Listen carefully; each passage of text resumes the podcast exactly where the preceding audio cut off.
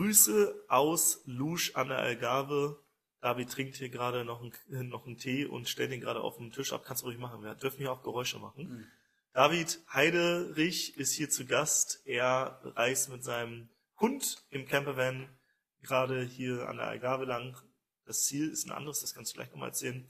Wir haben uns kennengelernt, weil du mit 17 schon eine Podcast-Agentur, die Podcast-Agentur an der Alster gestartet hast. Ich habe auch dich kennengelernt und dein Auftreten war schon deutlich weiter als von einem 17-Jährigen, wie man das so wie man das so kennt. Und ich habe viel mit Jugendlichen zusammengearbeitet, weil ich also Team- und Führungskräftetrainings damals gemacht habe und dann auch noch so Erlebnispädagogik mit so Schulklassen.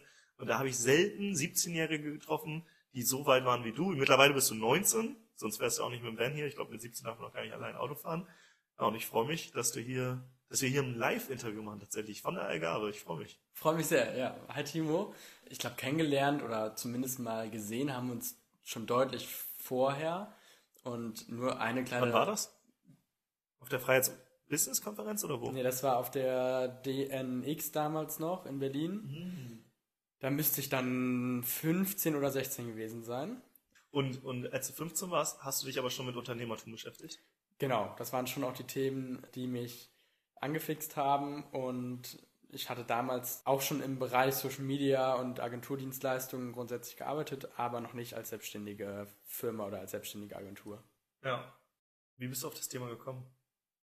Boah, ganz ursprünglich auf die Themen Unternehmertum, selbstständig sein, eigene Ziele stecken und erreichen wollen, waren Seminare von Tobias Beck mhm. mitunter. Ja. Aber das waren schon auch Seminare, die ich ganz zu, zu Beginn gemacht habe und dann auf die Themen Social Media und Agenturdienstleistungen. Genau kann ich es dir gar nicht sagen, eigentlich weil es auf der Hand lag, weil ich darin recht affin war und weil es auf der Hand lag, mit meinem Alter auch Älteren was erklären zu können, beziehungsweise die Berechtigung zu haben, da in dem Bereich Agenturdienstleistungen anbieten zu können. Mhm. Das ist ja nicht in allen Feldern so. Es gibt viele junge Leute beispielsweise, die sich dann auch mit Finanzthemen jetzt nur beispielhaft dann selbstständig machen. In dem Sinne seriös rüberkommen, tut es erst dann, wenn du auch wirklich in dem Bereich dann krass finanziell frei bist oder so, würde ja. ich jetzt mal sagen. Aber die Themen Social Media und dass wir in dem Bereich Älteren weiterhelfen können, lagen auf der Hand. So. Ja. Und von daher habe ich das direkt genommen und später dann die Spezialisierung in Richtung Podcast und Advertising hinzugenommen. Advertising hast du hast Firmen, die in Podcast Werbung schalten wollen und du vertrittst die Podcaster als Agentur und handelst die Deals aus, sodass die eigentlich nur noch die fertige Werbung aufnehmen müssen und dann im Podcast veröffentlichen müssen. Genau. Und bekommst Prozent, Prozente ab. Genau, das ist dann prozentual, hast du, also habe ich ja selber in der Hand eine Agentur, Pauschale. Das ist das eine im Bereich Advertising. Wir können aber auch an der Stelle helfen, wenn Podcaster für sich selber Advertising betreiben wollen, aber das in allen Folgen haben wollen. Das heißt, mhm. Ähm, vielleicht sind jetzt erst Coaching-Programme gerade aktuell. Es gibt aber immer noch regelmäßig Hörerzahlen aus älteren Folgen und auch hier können wir zum Beispiel helfen, dass dann bis hin zur ersten Folge alle Folgen mit den aktuellen Angeboten des Podcasters bestückt werden. Und kann ich die auch regelmäßig austauschen? Also sind das Dynam Dynamic Ads? Genau, also, genau. Ja. Das ist die Dynamic Ads Thematik. Man kann da vieles machen, regelmäßig austauschen. Das ist nämlich ziemlich cool. Ne? Also jetzt in diesem Podcast verkaufe ich hier nichts mehr, aber damals weiß ich noch, wenn du halt einmal so eine Pre- oder Post-Roll, so nennt man das ja, aufgenommen hast. Oder auch Mid-Roll. Oder auch Midroll, genau, in der Mitte. Also äh, entweder kennt man das so typisch am Anfang, gibt's eine Minute Werbesendung, sag ich mal, oder irgendwo in der Mitte oder am Ende. Dann ist es natürlich nice, wenn die nicht ewig in dieser Folge drin bleibt, wenn man sie nicht einschneidet, sondern wenn das dynamisch passiert, so dass man im Nachhinein das auch wieder austauschen kann. Deswegen geile Funktion, finde ich spannend. Und ja, jetzt, also um ganz einfach nochmal für jeden, der hier zuhört, das zu erklären, Du verdienst über Podcast Marketing Geld, das heißt, du hast Podcaster in deiner Agentur, Firmen wollen Werbung schalten und du bist quasi wie so ein Manager, der das aushandelt und bekommst, sagen wir mal, ich sage jetzt einmal 20 Prozent ab von jedem Deal oder so. Mhm, das ist die Podcast-Agentur in der Alster mit der Hauptdienstleistung, die wir darunter aufführen. Ja. Und dann haben wir tatsächlich noch eine andere Sparte, das läuft dann aber nicht unter der Podcast-Agentur. Das ist Fernsehwerbung aber im Kontext und Postleitzahl genau ausgestrahlt. Das heißt, runtergebrochen, was meine Begeisterung unternehmerisch ist, ist Kontextmarketing. Das heißt, wir haben mhm. bei Podcast-Werbung, wunderbar die Möglichkeit, genau auf den Kontext, auf die Interessen der Leute die Werbung zu schalten. Ganz salopp gesagt, ein unternehmerischer Podcast wird von Unternehmern gehört. Äh, das sind ganz andere Themen als äh, ein Podcast, der sich irgendwie rund um Freizeit und Kinder dreht. So. Ja. Und wir können also die Werbung genau auf die Zielgruppen abstimmen und auf das Thema des Podcasts. Und das gleiche können wir auch im Fernsehen machen. Super spannendes Feld und weil es so spannend ist und weil es auch so zukunftsträchtig ist, haben wir da auch noch ein Standbein, nämlich Kontextmarketing im Fernsehen. Mhm. Und zwar sowohl auf den Geo-Targeting genauen Punkt im Kontext sozusagen, nämlich nur dort, wo auch das Geschäft sitzt, kann es ausgestrahlt werden im Fernsehen. Das ist mhm. zum einen der Kontext und zum anderen können wir den Kontext noch auf anderen Ebenen schaffen, nämlich auch nur die Werbung im Fernsehen dort anzeigen lassen, wo es thematisch passt. Also beispielsweise nur bei Kochsendungen würde dann die Kartoffel platziert werden, während Gesundheitsprodukte dann nur bei Gesundheitsratgebersendungen platziert werden können. Und Sportprodukte dann beispielsweise bei Sport 1 oder D-Max. Mhm. Und ist das dann Channel-abhängig oder kannst du, weil ich, ich, ich gucke jetzt kein Fernsehen mehr, aber ich weiß noch, RTL gibt zum Beispiel, könntest du jetzt sagen, wer RTL in Hamburg schaut, sieht was anderes, der das gleiche Programm RTL in, Mün in München schaut. Genau so ist es. Mhm. Genau so ist es. Und das, weil das kann ich bisher von Fernsehwerbung noch nicht. Das ist mir jetzt neu, weil ich wusste nur, dass man bei Fernsehwerbung extreme Streuverluste hat, weil du halt eben nicht so ein genaues Targeting der Zielgruppe machen kannst und nicht genau die Leute triffst, die du haben willst. Weil das war ja der Riesenvorteil bei Podcast-Werbung. Ja, wenn, wenn man jetzt, also ich, ich habe jetzt keinen, der, der hier bei mir Werbung schaltet, aber man wüsste ungefähr, wer hier zuhört. Das sind nämlich schon Menschen, die sich für das Thema Unternehmertum, Selbstständigkeit, Persönlichkeitsentwicklung interessieren.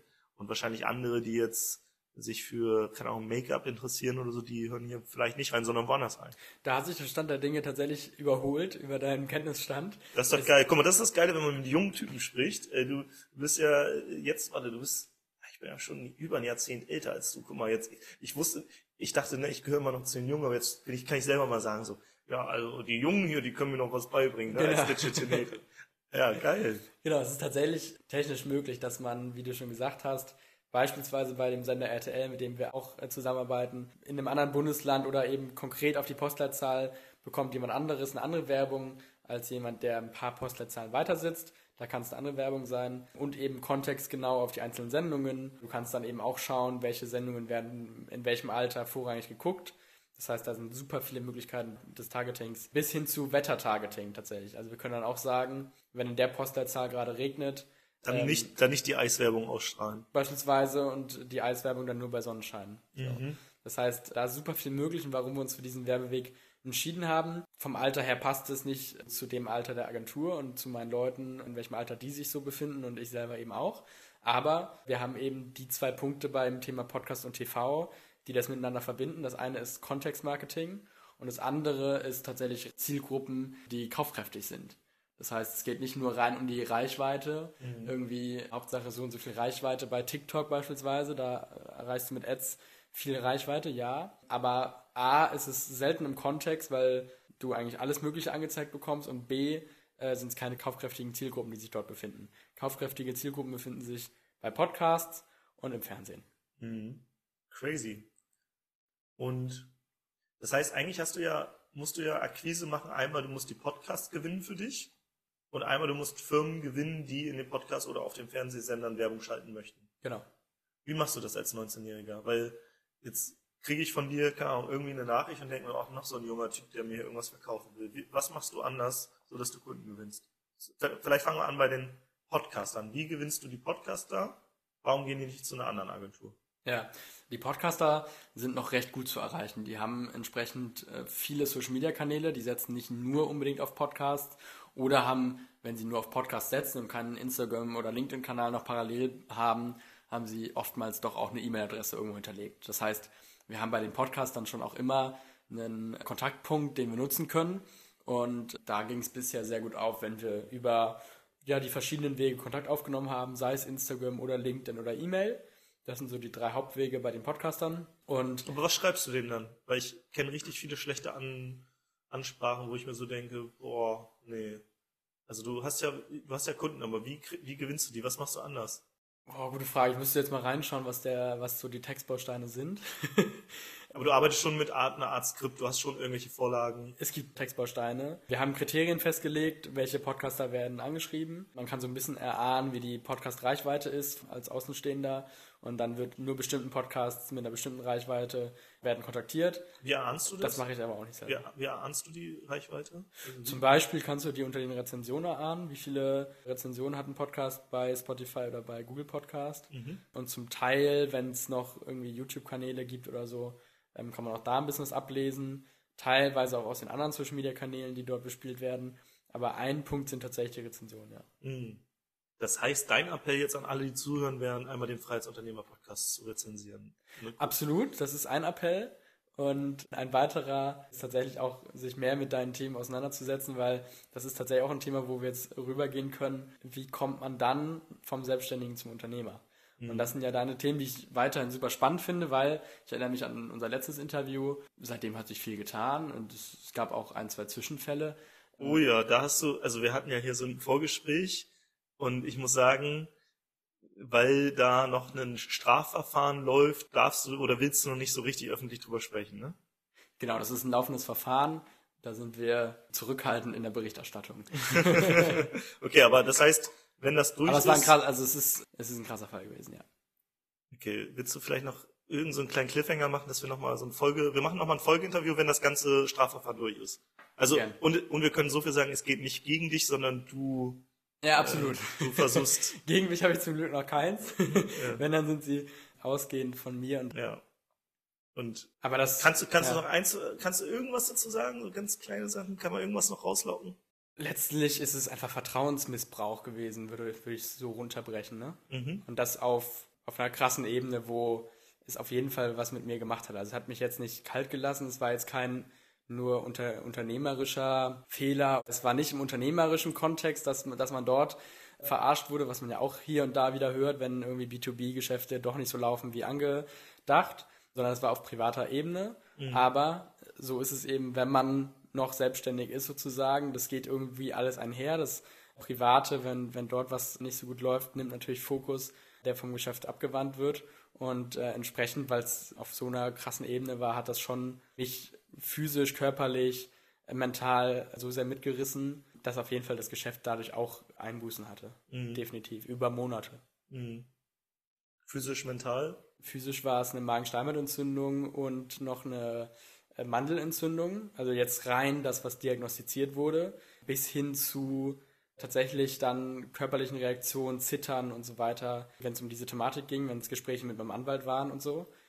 Da an der Stelle, ne, super Anwalt, fühlt man sich dann gut aufgehoben. Und es war nicht der Anwalt selber, sondern die Thematik und die entsprechenden Personen, die diese Körperreaktion ausgelöst haben sozusagen.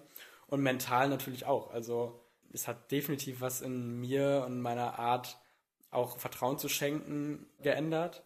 Ja, man hat mal gemerkt, was, was so passieren kann, auch aus Freundschaften. Und dass man doch im Endeffekt seinen Weg gehen sollte und vielleicht dann doch an der einen oder anderen Stelle, gerade was Finanzen anbelangt, alleine, ohne allzu sehr mit anderen zu kooperieren. Mhm, mhm.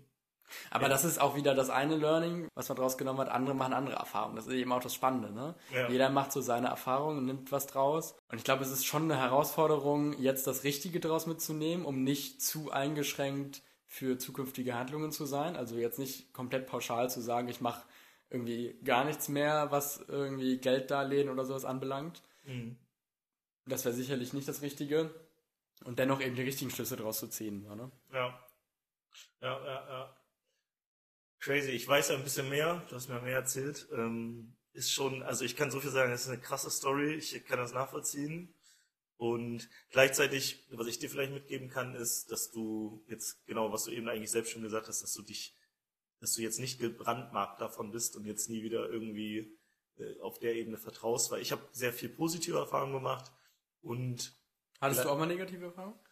mh, noch in, nicht in so der Richtung, so, ne? Ja, noch nicht so richtig. Vielleicht, also die kommen bestimmt noch so. Aber vielleicht, ich gehe auch anders an die Sachen ran, weil mittlerweile ist, ähm, sage ich mal so, wenn ich eine Investition mache, dann schreibe ich die relativ schnell ab. Also sollte ich enttäuscht werden, denke ich mir so, ja gut, hast ja eh schon abgeschrieben. Ähm, next. So, da bin ich, glaube ich, mittlerweile bisschen lockerer. Ich würde aber auch, glaube ich, nicht so viel, ähm, also prozentual, je nachdem, wo man gerade steht, immer, ich würde gucken, dass ich nicht zu viel auf eine Karte setze, sondern eher zu gucken, dass ich ähm, so ein bisschen diversifiziere, so dass es mir nicht wehtut, wenn mal was schief geht. Ja, ja also. absolut. Und das ist auch das nächste, was man auf jeden Fall daraus ziehen kann. Ich glaube, du kannst sicherlich schnell Summen abschreiben, die du losgeworden bist, weil das eben so eine minimale Summe war, dass es jetzt nichts irgendwie Ausschlaggebendes ja. im Gesamten ist. Äh, Oder selbst, ich glaube, ich glaube, selbst aktuell bei größeren Summen wäre ich trotzdem relativ schmerzbefreit. Ja, weil es unternehmerisch ist und weil es Investitionen sind. Ne? Genau, es sind Bei mir war es weder ja. unternehmerisch noch eine Investition. Es war ja. im privaten Bereich, der aber dann doch eben Auswirkungen auf, auf das Geschäftliche ja. hat, wenn man eben noch, noch nicht in, in dem Bereich ist, dass, dass jetzt irgendwie man als Privatperson mit privaten Problemen keinen Impact mehr auf das Unternehmerische hat. Ne? Wenn, wenn man ab, ab dem Punkt ist natürlich der Vorteil, dass sowas dann nichts mehr auslöst.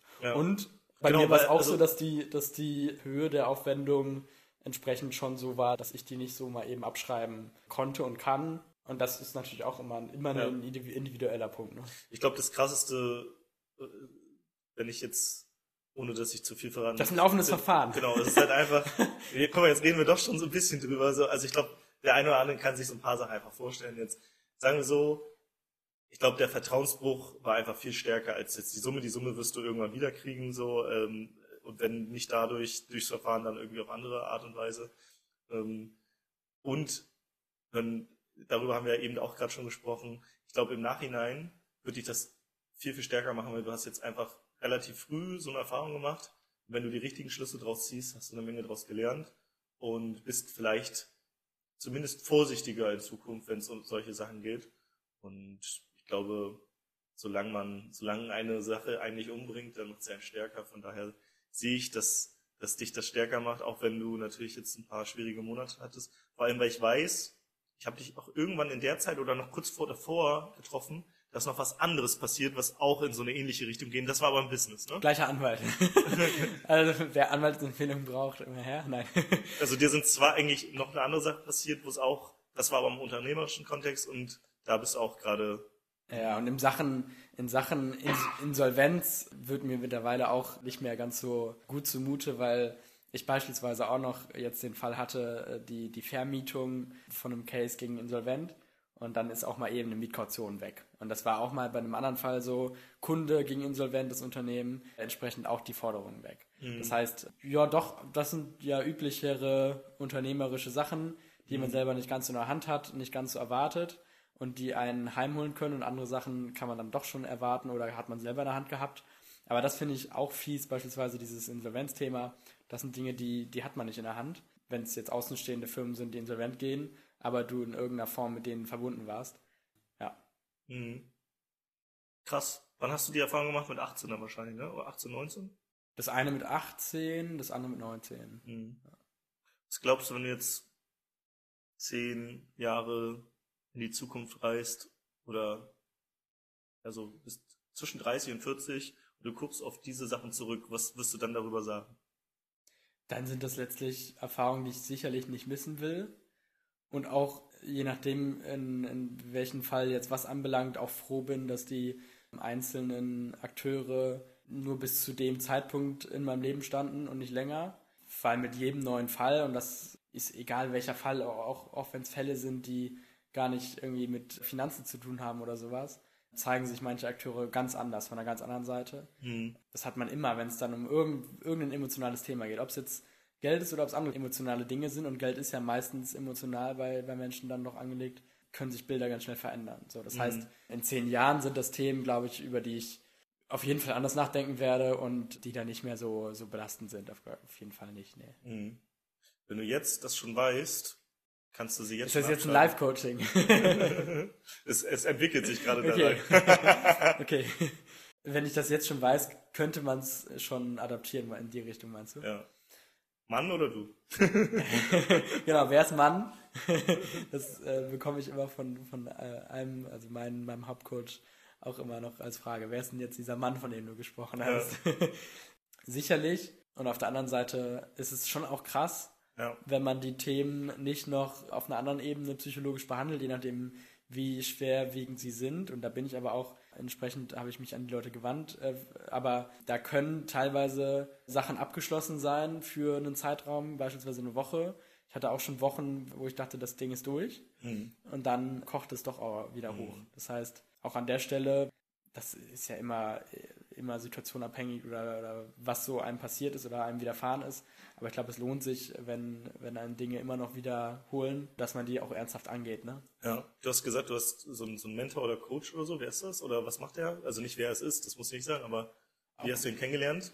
Also tatsächlich sage ich das sehr, sehr gerne und spreche da gerne Empfehlungen aus. Ich habe ihm viel zu verdanken. Allerdings weiß ich nicht, ob das sein zeitliches Kontingent hergibt. Es gibt mittlerweile mehrere, auf dessen Rat ich sehr gerne höre und wo ich sehr dankbar bin, dass ich die um Rat fragen kann.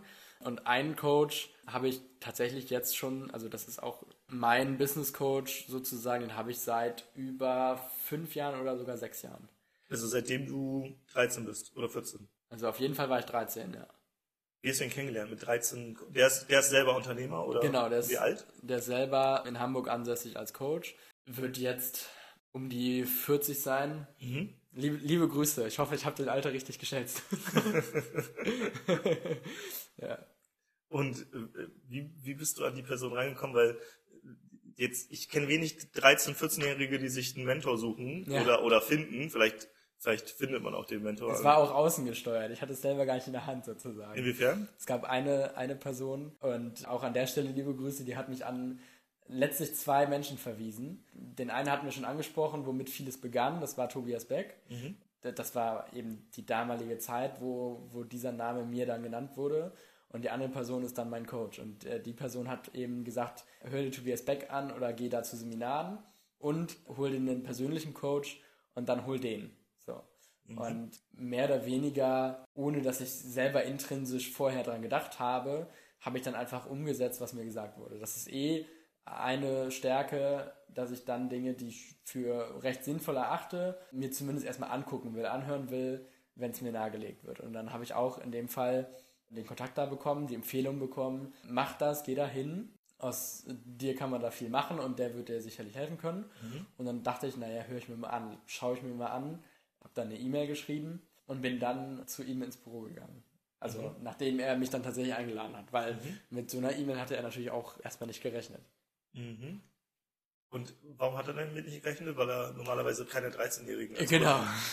er kriegt, glaube ich, schon regelmäßig Coaching-Anfragen, aber das sind dann tatsächlich ganz andere Personen. Das heißt, mit so einer Person wie mir hat er nicht gerechnet. Das fand er dann so spannend, dass er, glaube ich, auch noch nicht unbedingt dachte, die Person muss er jetzt coachen oder will er coachen, sondern kann man sich ja auch mal anschauen. So, und dann gab es ein erstes Treffen, wo man, glaube ich, sich gegenseitig einfach mal anschauen wollte und einfach mal ganz locker sprechen wollte. So, ne? mhm.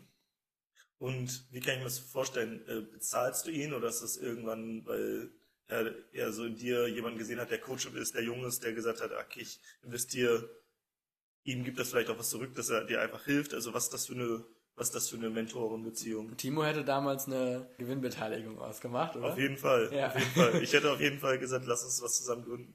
Ja, ja. Und tatsächlich gibt's da keine Gewinnbeteiligung, aber von vornherein, also von Anfang an Zahlungen, die aber äh, gerade am Anfang eigentlich nur darstellen, dass es einen, einen Wert hat. So. Mhm.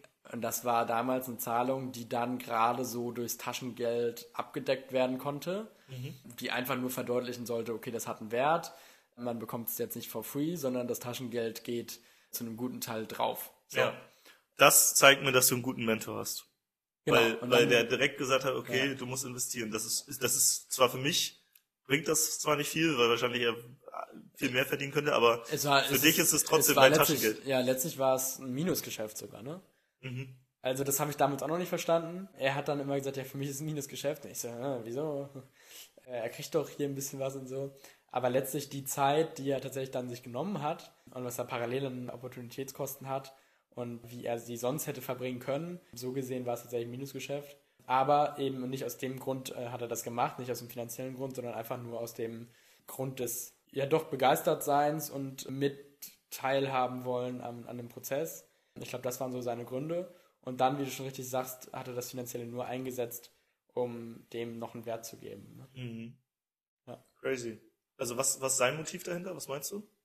Ich glaube, wie ich gerade genannt habe, einfach Part des Prozesses zu sein, zu sehen, was man aus jungen Leuten machen kann, wenn sie denn die richtigen Leute an seiner Seite sozusagen haben. Mhm. Aber was, was daran motiviert ihn? So, also das ist eine gute Frage. Also was ich auf jeden Fall nicht denke, das wäre mein persönlicher Grund gewesen wahrscheinlich. Das wird bei Ihnen nicht so sein. Mein persönlicher Grund wäre noch, dass man quasi die Referenz bekommt irgendwann. Dass man irgendwann sagen kann, ja, den habe ich schon seit dem und dem begleitet dass man, dass man quasi einen, einen ähm, Erfolgsfall für sich verzeichnen kann. Das mhm. wird sein Grund nicht gewesen sein. Dafür kenne ich ihn gut genug. Nö, ich glaube, es war letztlich auch einfach eine, eine Sympathie wahrscheinlich zur Person und dann eben dieses Jahr, was, was kann man in dem Alter schon machen, wenn die richtigen Ratschläge gegeben werden. So. Mhm, mh. Und wie tickt vielleicht auch so eine Person in dem Alter, wenn man Ratschläge bekommt. So, ne? Das war auch auf jeden Fall spannend, den Prozess von damals bis heute ist auf jeden Fall spannend, welche Themen es damals waren. Ne? Es waren ganz andere Themen als heute. Und das so mitzuerleben, wird sein Grund gewesen sein. Ne? Mhm. Auch überhaupt in die Themen einer Person in dem Alter mal zu kommen. Das wäre er ja sonst nicht. Außer mhm. jetzt irgendwann bei seinem eigenen Kind. So. Aber auch da sind es nicht unbedingt die Themen, weil dann da in dem Fall ist er Vater und nicht Coach. So, mhm. Das heißt, ich glaube, und das ist auch ein Grund übrigens, warum wir Kunden haben, die auf so junge Leute setzen, es ist oft dieses immer doch ein Part von der jungen Generation zu sein, mindestens darin, dass man Sachen mitbekommt. Mhm. Neuigkeiten jeder Art letztlich. Ne? Ja. Aber jetzt gerade wieder sozusagen rübergesprungen in den Business Case und jetzt mit unserer Thematik gibt es auf jeden Fall Kunden, die das eben als ihren Profit sehen, dass es so junge Leute sind, weil sie entsprechend mit am Ball bleiben, so, weil mhm. sie von uns entsprechend äh, mitbekommen, was sind jetzt so die Wege, die wir gehen würden, was ist unsere Sicht auf die ganzen Sachen und so. Ne? So wie ich jetzt durch dich heute gelernt habe, dass man auch im Fernsehen Kontext-Marketing macht. Ganz genau, ja, ja. Geil, ey. Das ist, ich glaube, Aber das ist ja nicht nur eine Frage des Alters. Also ich habe ja heute von dir auch viel gelernt. Das ist, glaube ich, äh, schon, also kann sein, dass es mitunter eine Frage des Alters ist und trotzdem ist es ja doch auch eine Frage von, wie sehr ist man für Dinge begeistert, wie sehr mhm. steckt man Zeit irgendwie in Austausch mit anderen Menschen und in Recherche und will an Dingen dranbleiben. Das heißt, ja, aber ich glaube, also was spannend ist, generell und was heute in der heutigen Zeit mein Gefühl nach weniger passiert, ist, dass diese unterschiedlichen Altersschichten miteinander sprechen. So früher gab es ja, keine Ahnung, mehr Familiengenerationshäuser irgendwie, ne? So da, da war dann Oma, Opa, Mama, Papa, Kinder, Enkelkinder, was auch immer. Und dadurch hatte man ja allein in der Familie schon so, ich sag mal so diese, diese Unterschiede. Jetzt ist so, jeder von Screen konsumiert und be bekommt durch den Algorithmus so seine eigene Bubble angezeigt. Und dann guckt man diesen Content und da drunter in den Kommentaren sind wieder ähnliche, die in einer Bubble sind. Und man geht weniger raus und wenn man rausgeht, dann meistens dann auch wieder mit Leuten in seinem Alter. Aber diese Vermischung, so wie wir, wir saßen ja vor ein paar Tagen im Endless Summer in diesem Restaurant und haben mit drei Holländern gegessen zum Abend äh, und, und da war einmal Hank, so ungefähr Anfang 60, Josie Mitte 50, die sind Paar und Chris so in meinem Alter und du. Und dieser Altersunterschied von dir zu Hank waren ja, weiß nicht, 40 Jahre oder so. Und sowas findet ja super selten statt. Und dann aber auch gleichzeitig waren wir trotzdem wieder zwar altersunterschiedlich, sehr unterschiedlich, aber alle irgendwie auch Business-Investoren-Backgrounds. Das heißt, auch wir waren ja wieder in der Bubble. Und ich finde es, glaube ich, wichtig, dass man in einer Gesellschaft versucht, nicht, also es ist schön, in seiner Bubble zu sein und es macht Spaß, aber dass man auch immer mal wieder so die Scheuklappen abnimmt und auch mit anderen Generationen spricht oder auch an, aus anderen Branchen oder auch ne, nicht nur in seinem Unternehmerkreis ist, sondern auch mal ja, ganz normal mit einfach beim Sport sich mit Leuten austauscht oder wie auch immer. Und ich habe das Gefühl, das findet weniger statt und deswegen finde ich es eigentlich ganz schön, auch solche, solche Treffen zu haben. Absolut. Wie wir jetzt schon auch vorhin besprochen haben, habe ich auch ein offenes Ohr bei anderen Branchen und anderen Business Cases und äh, kann da auch bei vielen irgendwie was von abgewinnen oder irgendwie Sachen mitnehmen und schaue auch, dass ich mich da tendenziell breiter aufstelle. Und es ist aber immer wieder ein Spagat zwischen vielleicht Möglichkeiten wahrnehmen wollen und testen und sich informieren und dort irgendwie Zeit und teilweise auch Geld zu investieren und trotzdem versuchen, den Fokus zu halten. Das ist schon mhm. auch mit eine der größten Herausforderungen aktuell von mir. Wenn ich Dinge höre oder mir vorgeschlagen werden oder irgendwie ich Angebote bekomme, in welche Richtung auch immer. Jetzt in dem einen Case war es einfach ein Unternehmen äh, zu übernehmen und zu kaufen sich das anzuhören, sich damit zu beschäftigen. Und da geht, wenn man das seriös und ernsthaft macht, auch eben Zeit drauf und zum Teil auch Expertise, die man sich einkauft, also Geld drauf. Indem man sich das anschaut, ist diese Chance eine, die ich wahrnehmen will. Und das kann super viel Positives mit sich führen, wenn man es dann sozusagen umsetzt. Oder auch nur allein die Erfahrung, da mal mehr Einblicke gehabt zu haben. Und auf der anderen Seite lenkt es natürlich auch ab vom Kernbusiness. So, ne? In dem Fall machen wir ja jetzt gerade nur Sachen, die irgendwie online betreffen, die die Medien- und Werbewelt anbelangen. Und der Case ist jetzt fernab davon, offline und so weiter.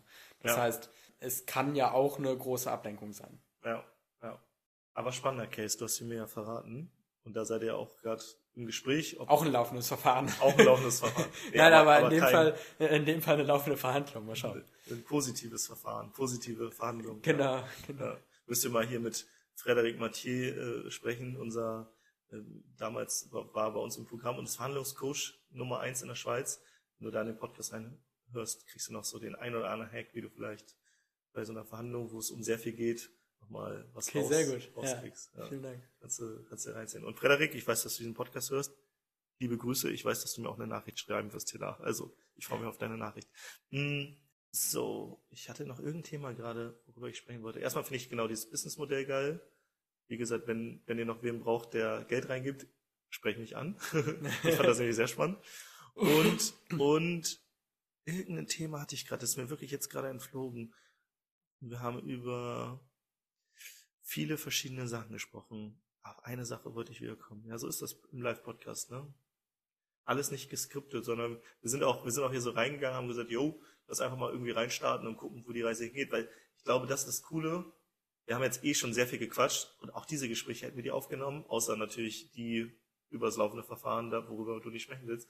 Da, das manchmal, da sind so viele geile Sachen dabei und ich mache das auch, wenn man einfach mal so durch, durchs Fenster luschern kann oder irgendwo reinhören kann, worüber wird eigentlich gesprochen, anstatt jetzt so durchgeskippte Interviews, die natürlich auch ihre Berechtigung haben, aber ich könnte jetzt jeden in Podcast hier fragen, was ist dein Erfolgsbuch und so und ja. ja. Ah ja, ich hab's wieder.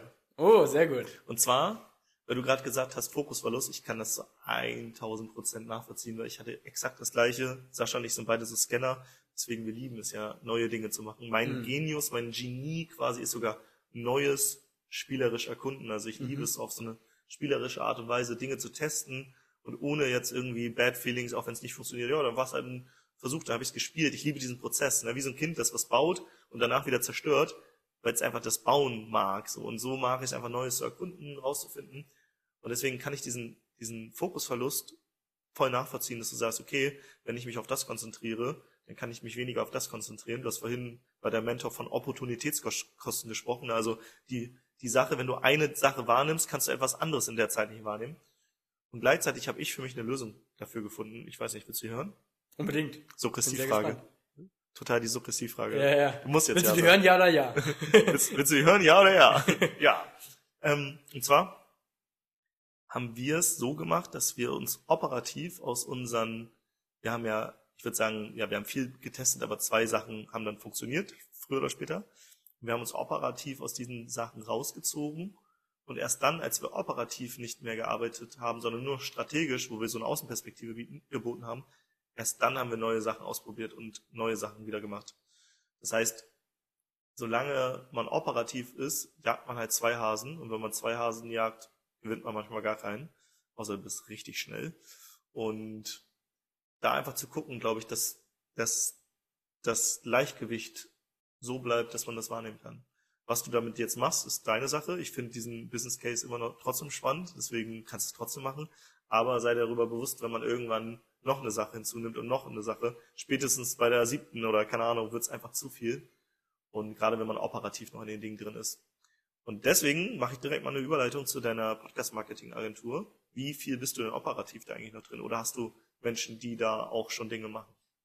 Ja, ich habe Menschen, die da auch Dinge machen. Gerade dann. Freelancer, was, Angestellte oder? Sowohl als auch. Ja. Gerade was, was dann die, die letztliche Arbeit technisch am Podcast anbelangt. Ne? Also bei Advertising gehört zum Teil dann eben auch dazu, dass die äh, Ads dann irgendwie noch überarbeitet werden, geschnitten werden etc. Da sowieso, als auch in Sachen Akquise habe ich eben auch Unterstützung vom Team. Schwierige Frage, wie viel noch operativ meinerseits drinsteckt. Also ich bin auf jeden Fall weiterhin der Motor des Ganzen. Also Schon wenn du weg bist oder krank bist, dann läuft's nicht. Also weg meine ich jetzt ähm, auch nicht remote dabei. Ja, wenn ich, wenn ich komplett auf Null runtergefahren bin, also gar nichts machen kann, Mhm. dann würde wenig laufen. Es gibt schon dann äh, mittlerweile Connections zwischen Kunden und meinen Mitarbeitenden. Und dennoch, es würde mehr laufen, würde ich noch schreiben können. Also hätte ich noch ein paar Finger in der Hand sozusagen. Dann würde schon noch mehr laufen, dann könnte ich meine Leute aktivieren und Sachen erklären und so weiter. Es braucht auf jeden Fall noch meine Energie jetzt, ähm, um das Ganze dahin zu führen, wo es, wo es hin soll. Und ich würde, um es irgendwie prozentual zu machen, schon noch sagen, das, was an Arbeit passiert innerhalb dieser Agentur, der Podcast-Agentur, da sind es schon noch 65 Prozent irgendwo bei mir wieder zurückzuführen. Mhm. Und was müsstest du tun, um- um aus diesen 65% rauszukommen? tatsächlich mehr Kunden beziehungsweise mehr Einnahmen je einzelner Kunde, also den, den Kundenwert irgendwie erhöhen. Mhm. Was tatsächlich möglich ist, klar, das ist auch skalierbar, nicht, nicht äh, ohne Grund haben wir dieses Businessmodell gewählt, aber noch ist es an einem Punkt, wo es nicht aufkäme, und da war ich schon, auch schon an dem Punkt, wie es jetzt ist, Angestellte zu haben und selber noch irgendwie eigenes Gehalt draus ziehen zu wollen und das bei dieser Größe. Das war aber schon ein Schritt zu früh für dieses große Team sozusagen. Weil du dich damals, glaube ich, von einem Kunden, Ja. einem großen Kunden hattest du, ne? Da warst du, Ja, nee, aber es war auch, auch unabhängig davon, habe ich, glaube ich, unterschätzt, was in dem Fall jetzt mit Angestellten, ich glaube, es gibt ja auch Vor- und Nachteile bei entweder angestellten Mitarbeitenden oder freelancende Mitarbeitende. Was mich da ein bisschen überrascht hat, äh, sage ich mal, oder heimgeholt hat, sind dann doch die Fälle Krankheit beispielsweise, mhm. Urlaubsgeld, generell Steuern, Lohnsteuer und so weiter. Und um da wirklich ernsthaft Mitarbeitenden zu einem wirklich irgendwie fairen bis guten Gehalt eine Perspektive zu geben mit vielen Urlaubstagen und eben Krankheitsfall wäre auch kein Problem finanziell und so weiter. Bis, bis das möglich ist, damit eben diese Person dann auch viel operativ abnehmen kann, müssen die Einnahmen auf jeden Fall noch erhöht werden innerhalb der Podcast-Agentur. Mhm. Mhm. Okay. Und weißt du, wie du das machen wirst? Du hast gesagt, Kundenwert erhöhen? Genau, Kundenwert erhöhen ist das eine und das andere ist einfach jetzt mehr Kunden ähm, akquirieren. Ah, okay. Also einmal Anzahl Kunden und dann Höhe von, vom Auftragsvolumen erhöhen. Macht Sinn, ja. Ja, und das ist auch wieder alles ein Für und Wider. Ne? Wir haben als Agentur tatsächlich ja die Agenturpauschale und da haben wir auch in der Hand, das finde ich eben auch das, das, das Gute daran, bei dieser Dienstleistung haben wir in der Hand, was wir nehmen, ne? welche also welchen prozentualen Satz und so weiter. Und wenn wir eben nur beim Connecten sind, und sei es jetzt eben bei der Agentur oder andere Connection-Sachen, ist das Fulfillment auf unserer Seite sehr, sehr gering. Aber wenn wir eben nur an, am Connecten sind und die Leistung von anderen erbracht wird, in dem Fall dann der Podcast und wie dieser performt, das ist auch wieder was, was ich auch einholen kann in dem Sinne. Das heißt, wenn dann die Leistung, die du nur vermittelst und nicht selber in der Hand hast, nicht ganz so performen wie erwartet, können Unternehmen wieder abspringen. Und das ist auch noch ein spannender Case, wenn du eben selber nicht das Fulfillment machst.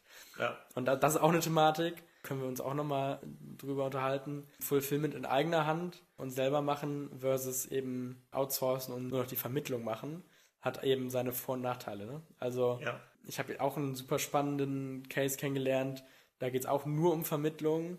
Letztlich ist es nur eine Webseite, die ähm, monatlich Hunderttausende reinholt, die nur als eine Webseite fungiert und entsprechend überall gut gelistet ist, SEO und SEA-technisch und so weiter und nur vermittelt.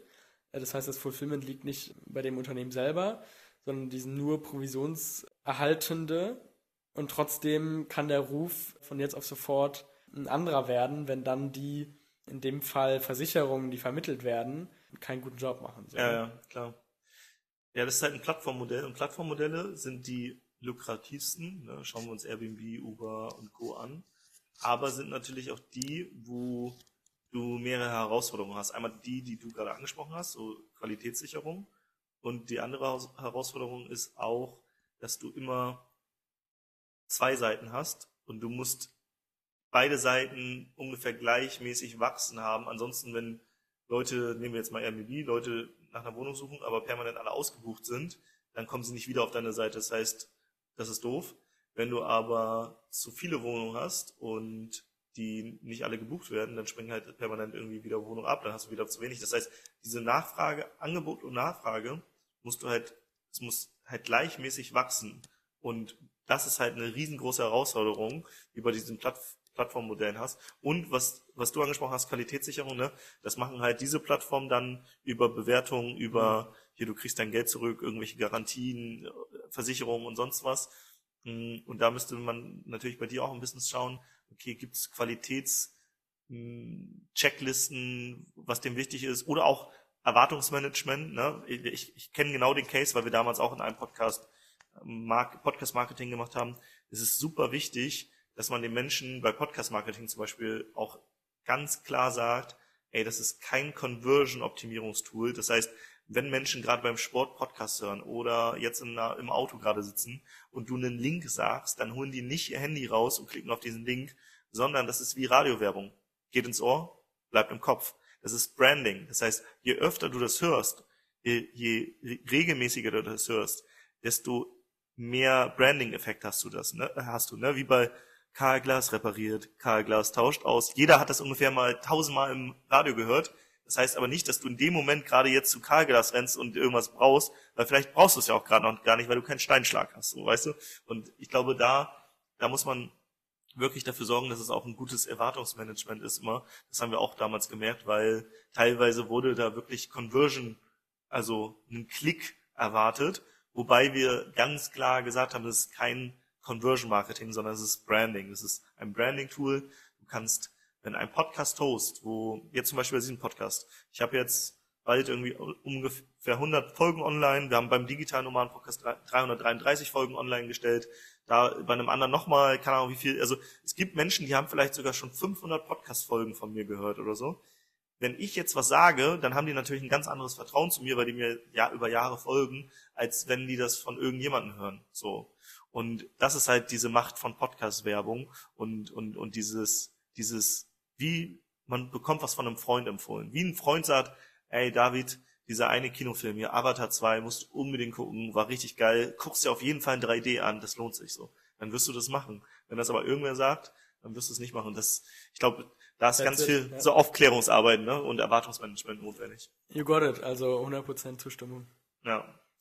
Ja, und das ist aber auch wichtig, dass man da seine Zielgruppe kennenlernt, weil am Anfang für einen selbst ist es vielleicht klar, und dann hat man einen Kunden und der regt sich auf und sagt, ey, ne, ihr habt hier so und so viel äh, Reichweite versprochen. Ja, die Reichweite hast du auch bekommen. Ja, aber da kam nichts bei rum. Naja, je nachdem, was du erwartet hast. Wenn du Conversion erwartet hast, stimmt.